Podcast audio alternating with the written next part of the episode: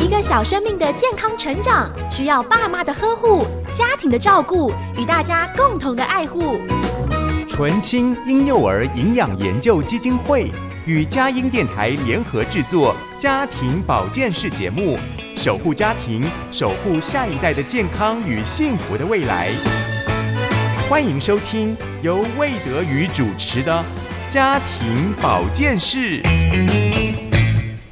亲爱的朋友，欢迎来到家庭保健室，让我们一同来关怀家中大人小孩的身体健康。我们特别关心，特别来守护婴幼儿的身心健康。今天医师来开讲主题单元，邀请到台北马街医院儿童感染科黄静莹主治医师来谈婴幼儿的脑膜炎。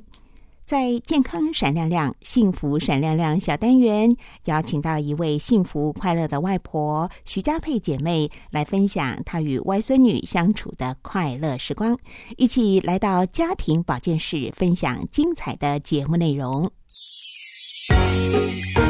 健康闪亮亮，幸福闪亮亮，这里是家庭保健室。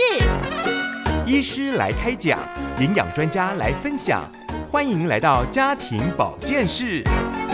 健康小叮咛，祝您平安喜乐又健康。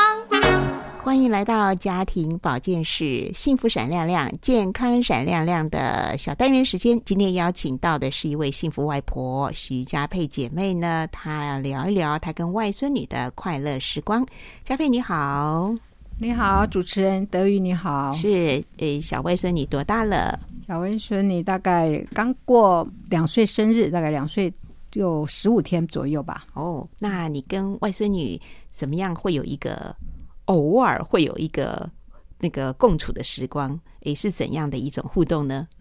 哦，最先的时期应该是在他上托婴的时候，因为有时候没有办法上托婴嘛，哈，感冒，那就需要人家去在家里，因为女儿上班嘛，去家里带她，所以我他很小几个月的时候，我就常常去带他，所以他。对我就很熟哈，就知道有个外婆哈，常常来。外婆来出差，对对，陪你宁，对对，陪你宁。对，好，外孙女叫做宁宁，宁静的宁啊。好，那所以其实偶尔就会有这样一段呃，跟这个外孙女相处的温馨时光，谈一谈这个互动的一些有趣事情吧。那是不是陪小孩玩都要跟 跟着他走？他是他是。他是主主要的主导者哈，那他会带着你去玩些什么呢？哦，小魏说你就是从小时候就是听音乐，哈哈，听那个很多儿歌哈。那慢慢大了，他就有一些玩具哈，有很多的玩具啊，譬如说呃，厨房啦，他有些家庭的，他有一个厨房啊，很多厨具啊，他就会煮东西哈啊，问外婆说要吃什么，要点什么哈啊。然后啊，他还会配菜，说说加一点胡椒啊什么的，都以他为主。他讲什么，我们就跟着他一起一起玩，也可以重温我们小时候的，一起享享受这个。呃，这个童童年的生活，嗯哼，小女生都还蛮爱漂亮的，尤其那有一段时间什么《冰雪奇缘》呐，所以有好多小朋友有那种公主装什么的。不晓得你您在家里面你照顾她的时候，他们有没有说，哎，我要玩一些换换换装的游戏啊？哦，目前还没有，他还没有 还没有到这个这个衣服在换装，对对，都是因为。大人给他穿什么，他就穿什么。穿什么？对，目前没有。你知道吗？我家的小外孙女就很喜欢，她就觉得哦，要跟我展示一下哦，谁？因为很多恩典牌嘛，孩子很快就长大，所以她有接收到一些姐姐们送给她的公主装，所以她会说：“我今天要来穿这件给外婆看。”然后又去。那那个在跟李宁互动当中，你觉得他有一些什么特别特别喜欢玩的，或者是特别喜欢跟你说的故事？我说的故事就是呃，那个叫什么？嗯，贝蒂的故事，熊熊的故事吧？对，哦，他喜欢看卡通吗？他他没有看卡通，他就看故事书，故事书就是绘本，绘本故事都是绘本故事。对，那他会吵着要你来讲绘本故事？会，对对对，他会讲说。婆婆呃婆婆讲这个换婆婆讲，然后这样换妮妮讲换婆婆讲这样子。有些时候我就糊弄她一下，随便乱讲，她也听得很开心。对啊，那呃陪小孩真的是需要耐心，而且要回转成小孩的样式哈。那我知道佳佩呃过去是职业妇女嘛，其实呃真的是孩子可能在你工作的时候也都是托人家照顾，那现在回头来。呃，要陪小外孙女的时候，你有没有一种重新的一种哎，有机会哈去重温到那种童年时光的那种新鲜滋味呢？呃，就是我觉得就是带小朋友，就是因为自己的孩子在以前都在奶妈家住二十四小时，就假日回来，所以现在在带小外孙女，我觉得的确可以体会到，呃，带孩子真的是非常的辛苦啊。但也有也有那个乐趣哈，小朋友就每天一段时间，你就看他有不同的成长，都可以看到他的不同成长，也蛮有趣的哈。呃，就是呃哭闹的时候也会哭闹嘛，对不对？嗯。可是不哭闹的时候就很很可爱哈，他的任何动作你都觉得很可爱。有时候看到他妈妈传给我一些照片，一些照片或者是什么影片，我。不知不觉就会很开心，每天看就看了很开心，很在在笑，对的，对对。刚刚讲到说，李宁还有一套那种厨具啊，然后这个玩具啊，他会自己做菜，他做了哪些菜呢？哦，他会比较偏西式料理还是中式料理？他会做红萝卜，会切红萝卜，切切切切切去炒红萝卜，炒蛋，这样炒炒炒炒。很营养哦，跟那他就可以忙活个半天了，对不对？是是啊，对。那你在陪他的时候，有没有你需要为他预备饭食的时候？嗯，有。对，大部分大部分很小的时候都要都要弄饭给他吃嘛。对，你都弄些什么？都弄些，因为。我女儿大概都买一些那个现成的，我去热一热就可以了。嗯，对，就给她，就是有种微波的啊，简便料理一下。对对，都是简便料理。嗯嗯嗯，李宁活泼可爱嘛，她很喜欢唱歌跳舞嘛。嗯，他很喜欢讲话啊，对对。听幼稚园老师说，他现在已经会讲说。我昨天晚上吃了豆花，还有吃了什么？对，一直聊天。对，他会叙述一下他自己的生活情境，会跟老师分享。会会会，嗯嗯嗯。好，所以你们平均下来大概一个月会见个几次面吗？还是偶尔见面？哦，就看他的状况，就是有时候，好，呃。如果他生病的时候，我就会比较多的时间去见他；对，没生病的时候，就会就会好一点，就会跟就是自己妈爸爸妈妈带嘛。嗯，哎，你现在说他生病就是小感冒，小感冒不能呃发烧就不能去上学，有感冒就不能去上学，对，都不能上托婴啊。对对，那也就是外婆要很有耐心的去照顾。呃，生病时候的这个小宁宁，不过听您这样讲，宁宁即使是稍微有一点点小感冒发烧，他好像都活动力还蛮好的。是是是，对对，活动力不错。他他也很乖，嗯，哈。感冒的时候要吃药，吃药他都很勇敢，就是吃吃吃药药，他就是会自己吃，嗯，而且他非常。幼稚园老师说他是第一个会擤鼻涕的小朋友。哦，对，是。一岁多就会擤鼻涕哦。哦，那卫生纸放在那里，他就开始擤了，嗯，很厉害哦，很厉害，很能干哦，很能干，还会擤鼻涕。他说哇，很少小朋友会擤鼻涕。对，听起来玲玲也很贴心哎，你看他会做菜给你吃，可能在跟他互动的时候，他处处也都会很孝顺外婆。对对对，他蛮喜欢，就是常常偶尔就是每天都会给我视讯嘛，哈，打电话打电话给婆婆视讯，然后他也会点名九九嘞，九九在哪里呀？对对对对，很好，很贴心的小外孙女。好，今天非常谢谢徐佳佩姐妹来到幸福闪亮亮，健康闪亮亮。我们祝福佳佩姐还有小李宁都很健康平安。谢谢，谢谢，谢谢，谢谢主持人。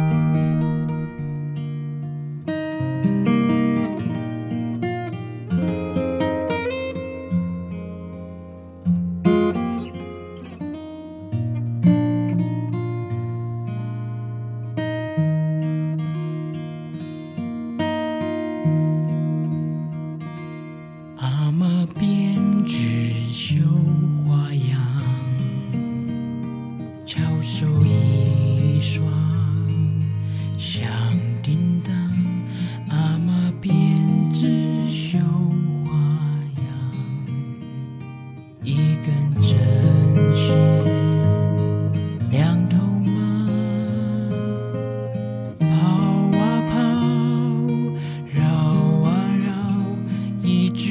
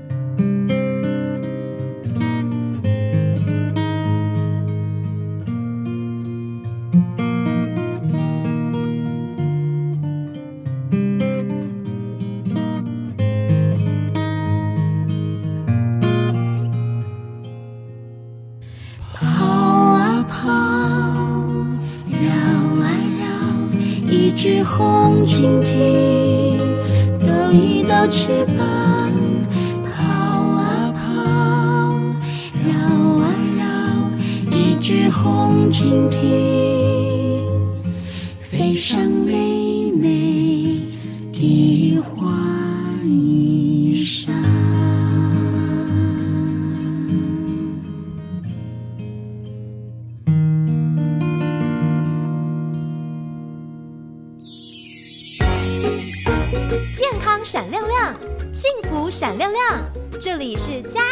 保健室，医师来开讲，营养专家来分享，欢迎来到家庭保健室。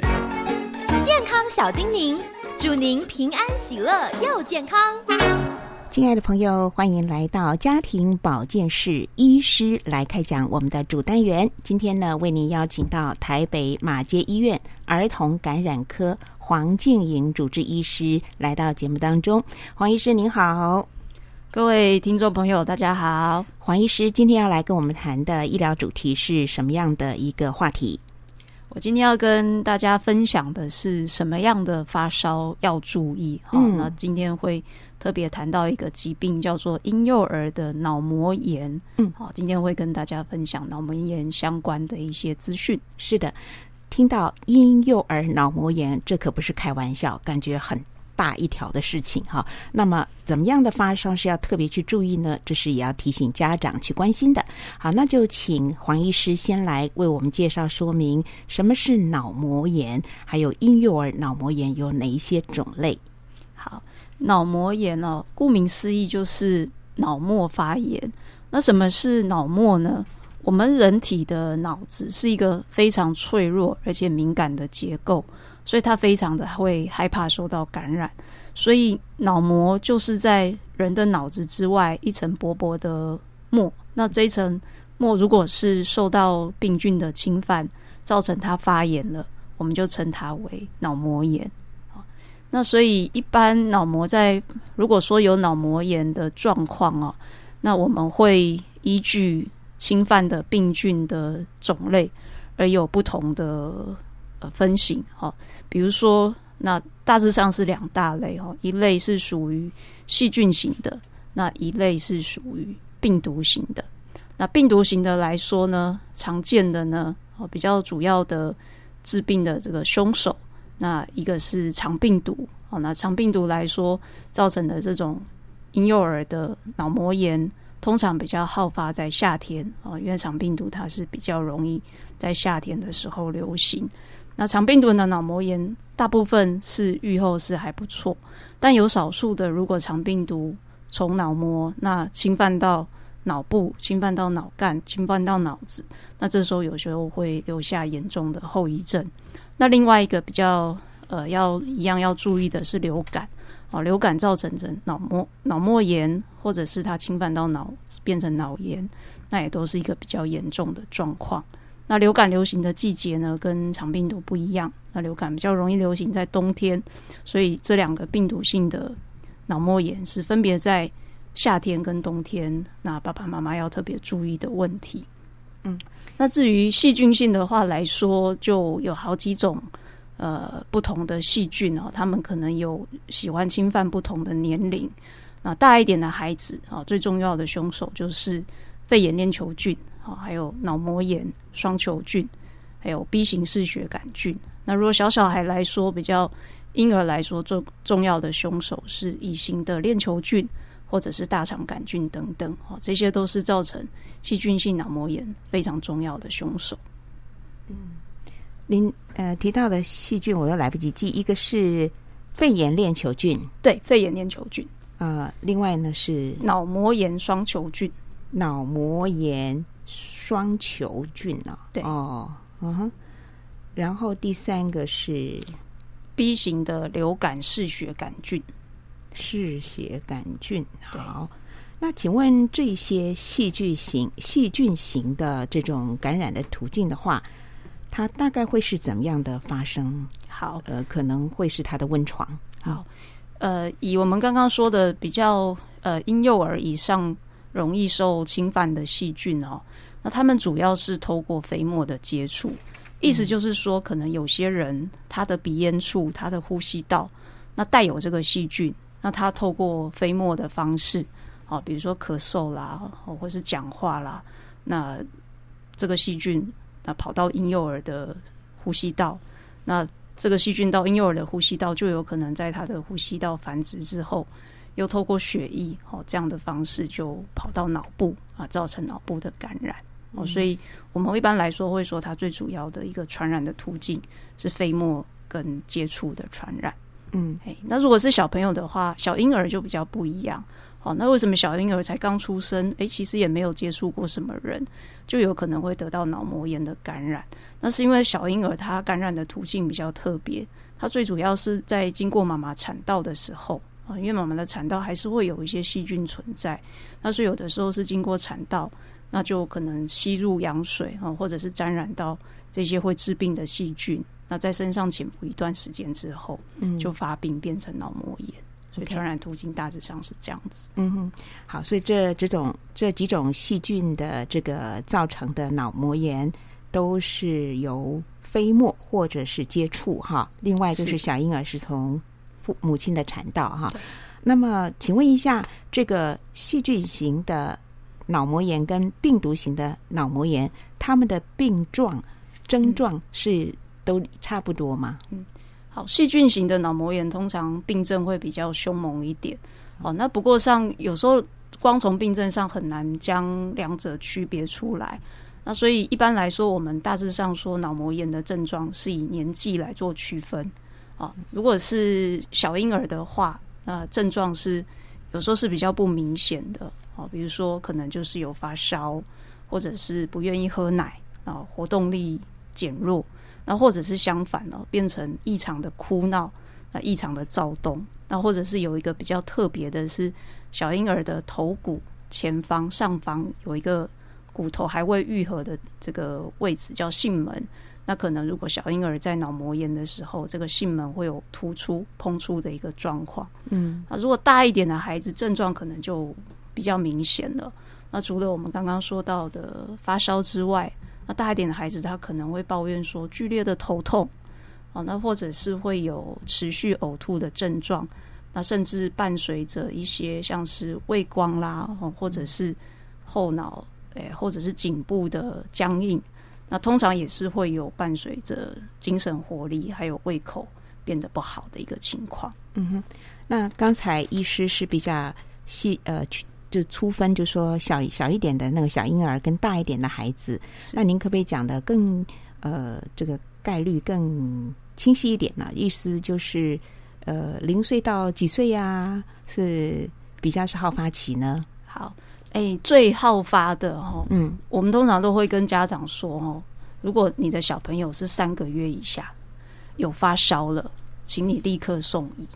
哦，因为三个月以下的小朋友，他的脑部是比较不成熟的，所以他的发烧有潜藏一定的几率，他可能其实是脑膜炎的表现。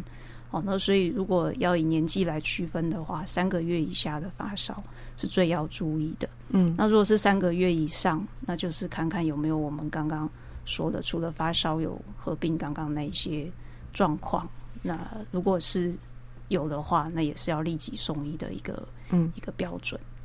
所以就是应该是零到六岁的小孩，对啊，对，那三个月以上的婴幼儿要特别的注意了。好，好的，我们聊到这里呢，轻松一下，听一首可爱的儿歌，待会儿继续的请教黄静莹医师。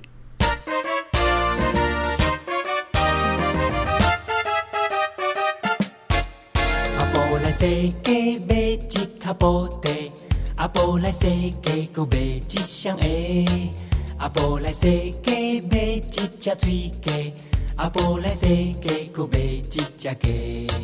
布袋藏的蓬蓬伤细个，鸡肚水鸡泡泡是鸡背，布袋藏的蓬蓬伤细个。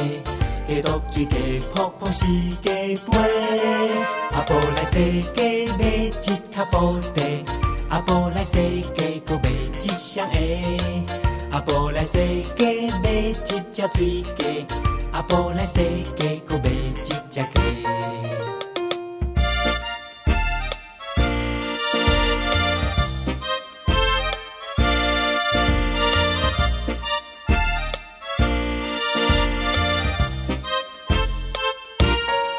布袋藏的蓬蓬伤细个，鸡肚水鸡泡泡是鸡背。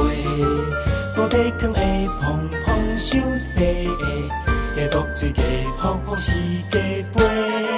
阿婆来世界买一卡布袋，阿婆来世界搁买一双鞋，阿婆来世界买一只水鸡，阿婆来世界搁买一只鸡。阿婆好加穿的水鸡藏布袋，继续来世界，继续来世界，世界。阿婆来世界买一卡布袋，阿婆来世界搁买一双鞋，阿婆来世界买一只水鸡。阿婆来世界搁买一只鸡，阿婆来世界继续来世界，阿婆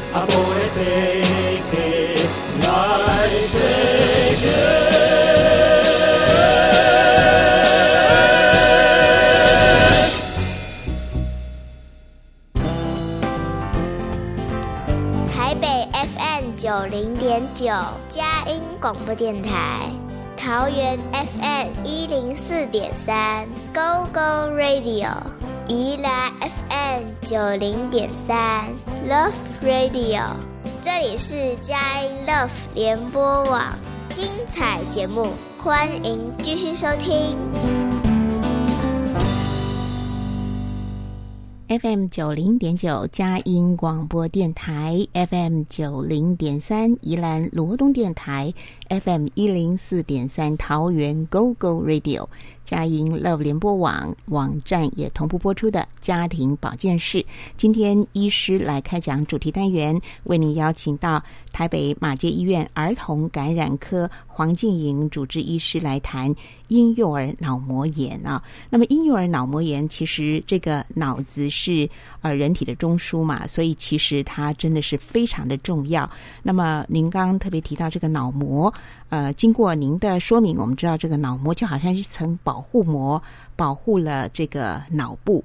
可是，如果脑膜发炎了，那细菌或者病毒就会入侵到脑，然后再更深的话会到脑干哈，所以这个是非常要注意的。那有关于这个脑啊，还有脑干呐、这些我们相关的一些对于人体精妙的构造，也许待会儿呃黄医师有空的话，都可都可以跟我们来做多一点的相关的说明，因为毕竟脑部它影响到所有人体的功能嘛，哈。那这个，请您再跟我们来呃讲到怎么样的发烧要特别注意呢？他是发烧是要到几度呢？那么状况，请再跟我们呃详细的来提醒一下。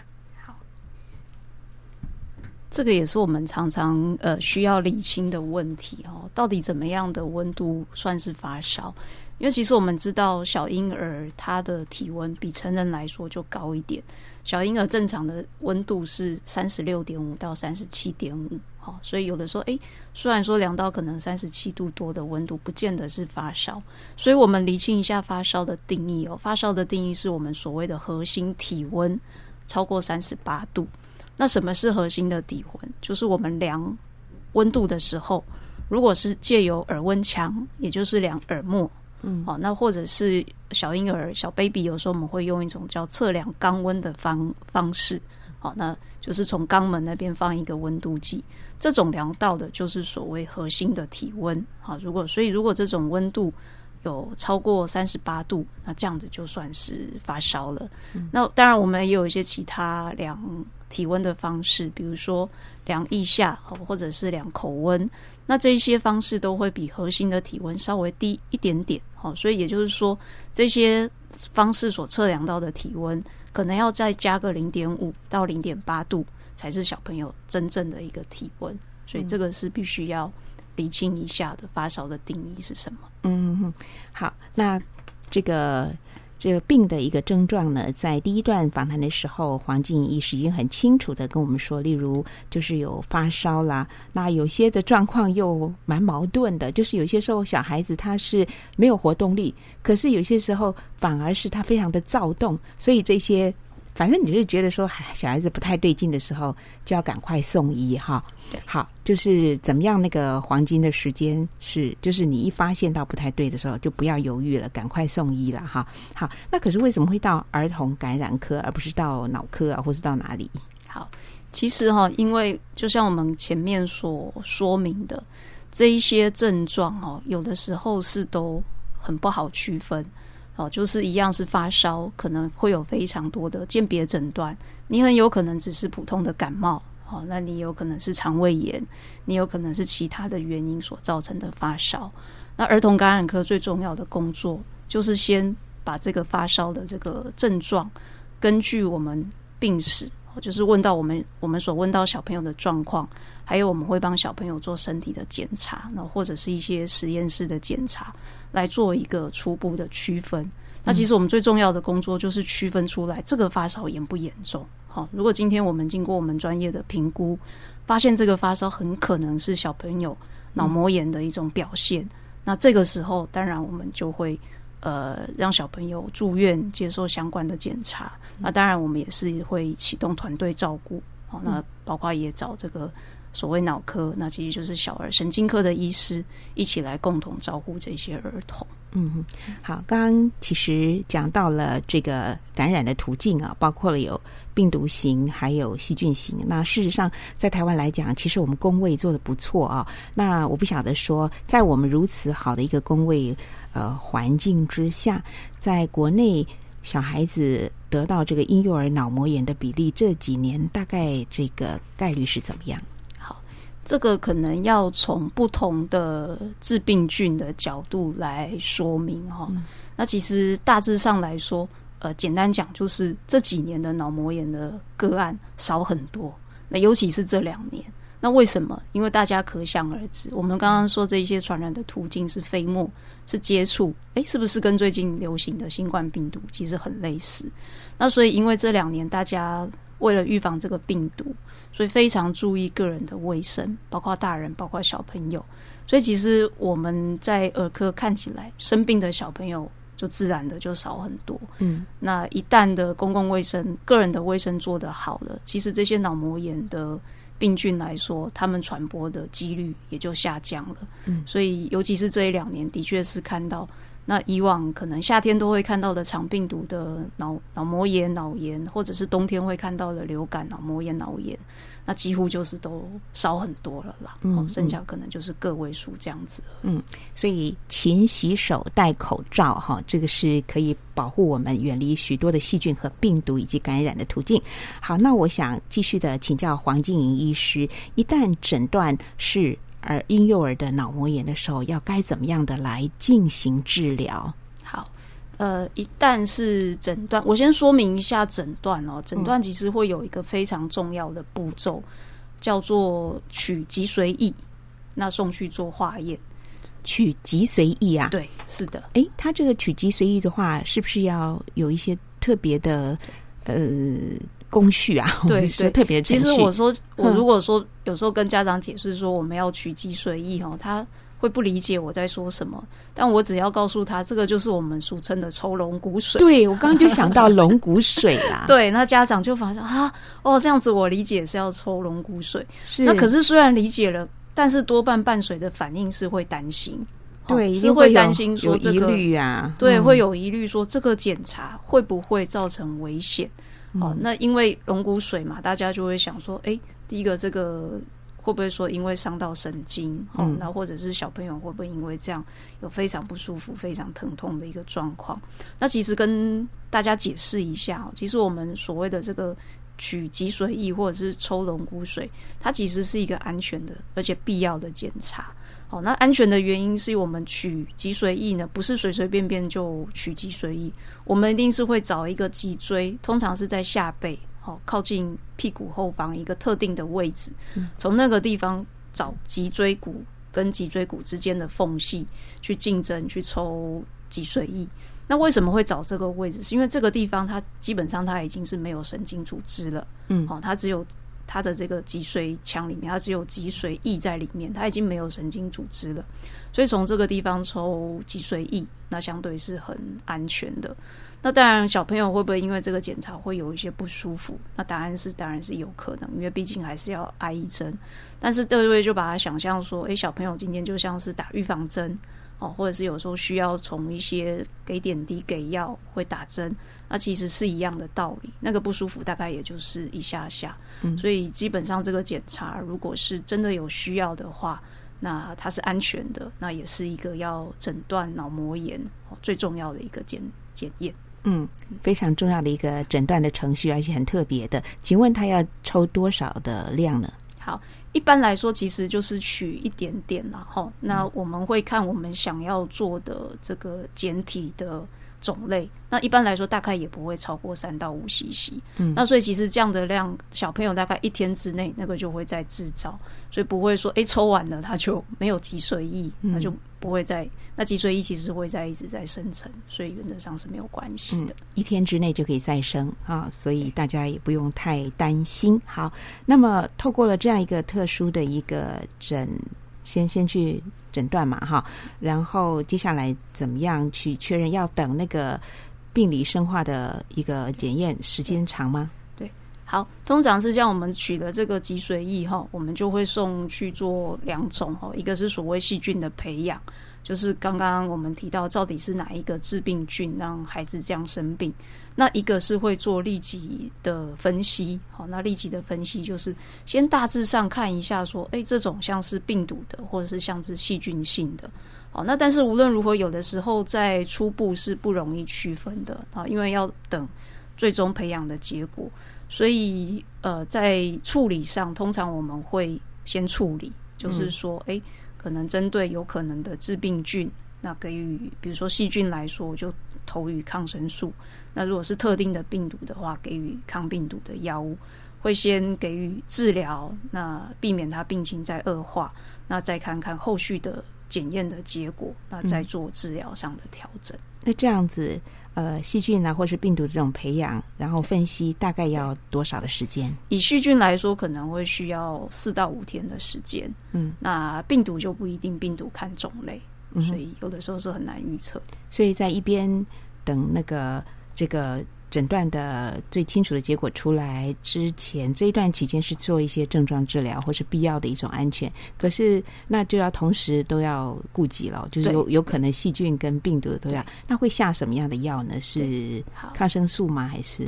其实因为这种病有的时候真的是要抢时间，哈，所以通常我们的标准流程就是说，一旦做完脊髓液的检查，取得必要的检体。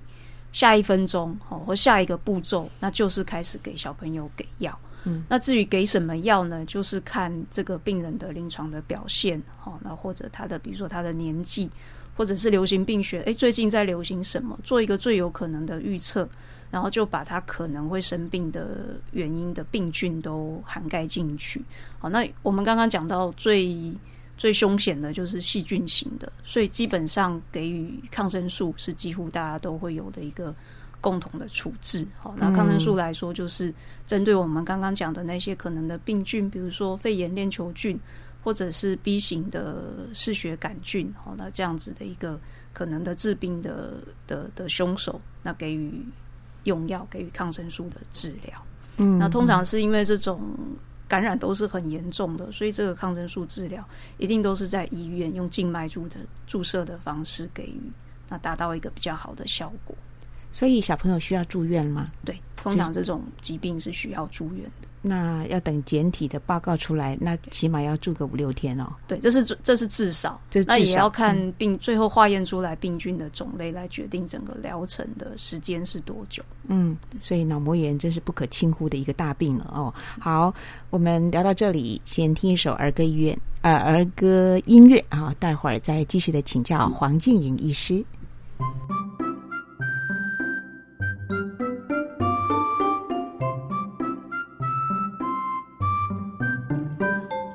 什么东西这么香？院子里桂花开，桂花这么香，桂花这么香。什么东西这么香？小姑姑化好妆，香水这么香，香水这么香。什么东西这么香？小宝贝洗完澡，身体这么香，身体这么香。身体这么香，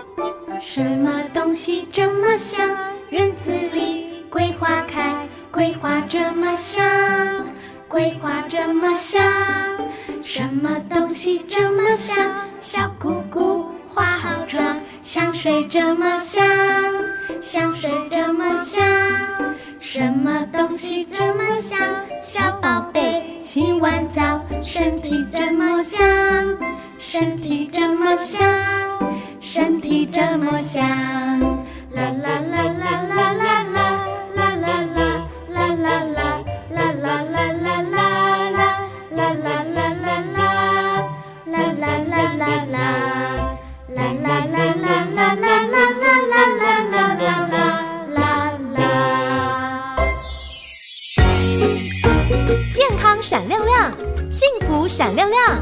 这里是家庭保健室。医师来开讲，营养专家来分享，欢迎来到家庭保健室。健康小叮咛，祝您平安喜乐又健康。佳音 Love 联播网家庭保健室，今天医师来开讲，为您邀请到台北马偕医院儿童感染科黄静莹主治医师来谈婴幼儿脑膜炎啊。那我们在前面有特别提到，要特别注意啊，有一种发烧的状况，就是它的核心体温哈，它超过三十八度，这个就是非常呃，这个要赶快去处理。好，那我们怎么样去做好这个婴幼儿得脑膜炎，不要让他得脑脑膜炎哈？这个要做好预防的工作呢？嗯，我们刚刚我们前面有提到哈，脑膜炎它有几个最重要的一些凶手。那其实我想，生在现在这个年代的小朋友，相对是比较幸福的，因为针对这些重要的凶手哈，有很多都已经有预防针，哦，可以透过打预防针的方式来得到保护力。那有一些已经都是纳入在公费的预防接种的项目里面，比如说我们刚刚说到的肺炎链球菌，还有 B 型流感嗜血杆菌啊，这些重要的细菌都已经在公费的呃预防接种里面都已经很多年了，所以爸爸妈妈大概只要定期带小朋友哦去施打疫苗，就可以获得一定的保护力。那其中像是流感哦，也是很重要的。那流感嗯要特别一提，是因为它比较特别，它不是按照固定的年纪接种，它是每年的十到十二月，在流感要流行之前哦，六个月以上的婴幼儿就可以接种。那所以这个部分是要特别提醒爸爸妈妈，不要忘记是每年的十到十二月哦，只要家里的小朋友是六个月以上。就可以来去接受流感的疫苗。那一旦是可以施打这些预防针，那其实就很大程度的小朋友就会获得保护力。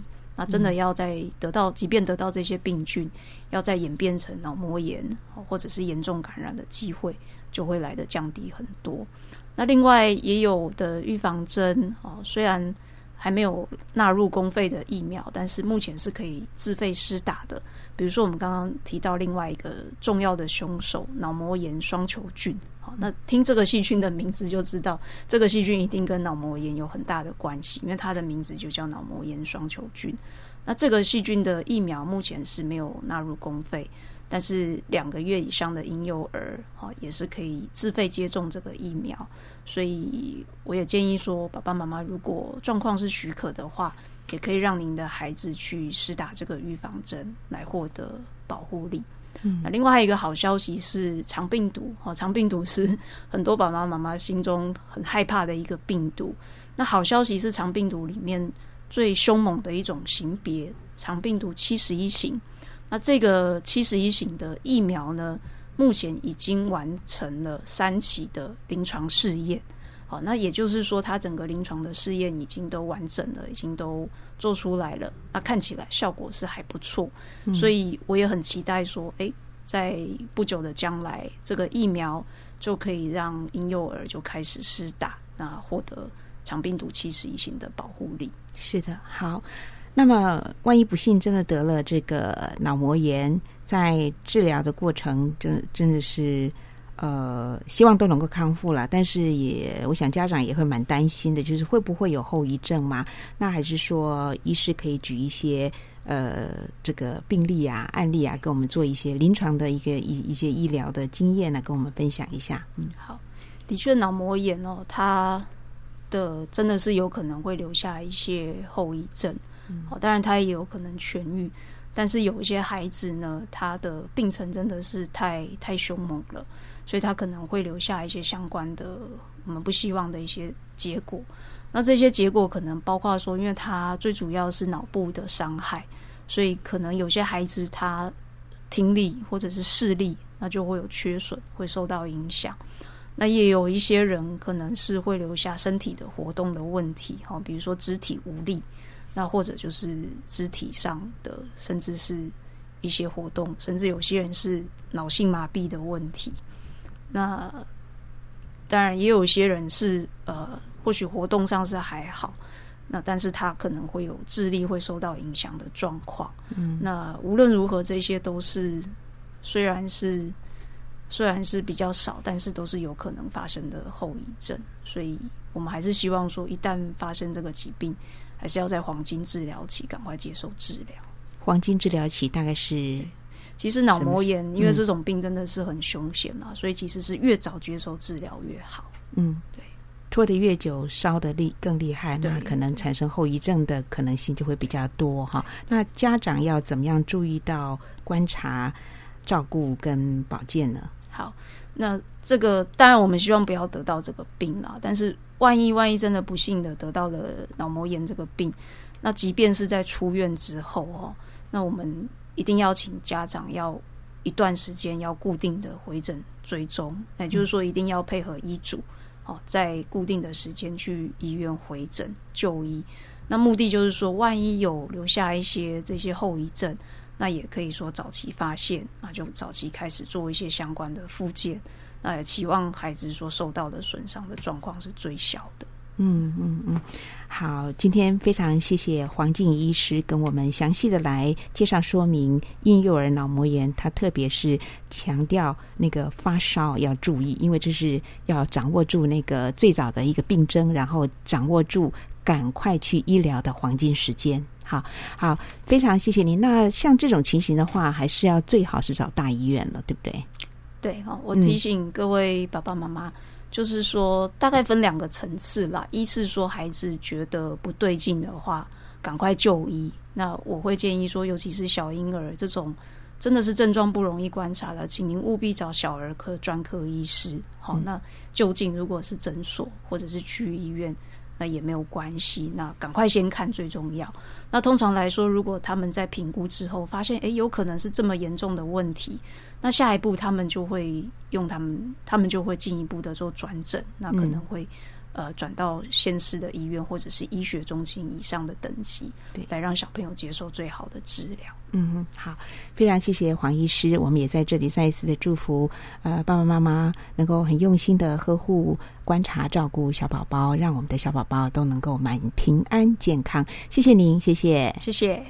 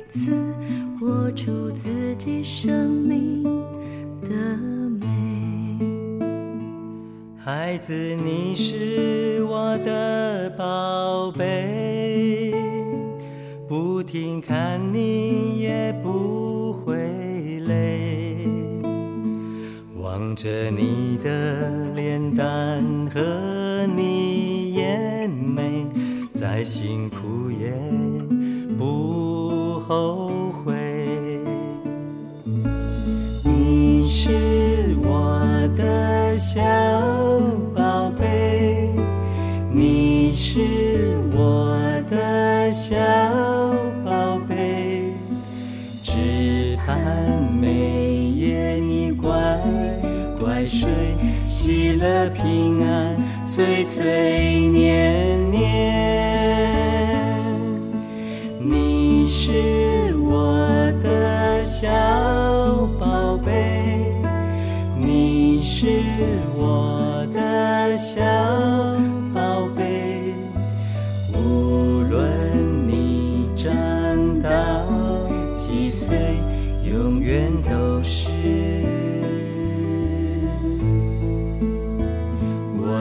我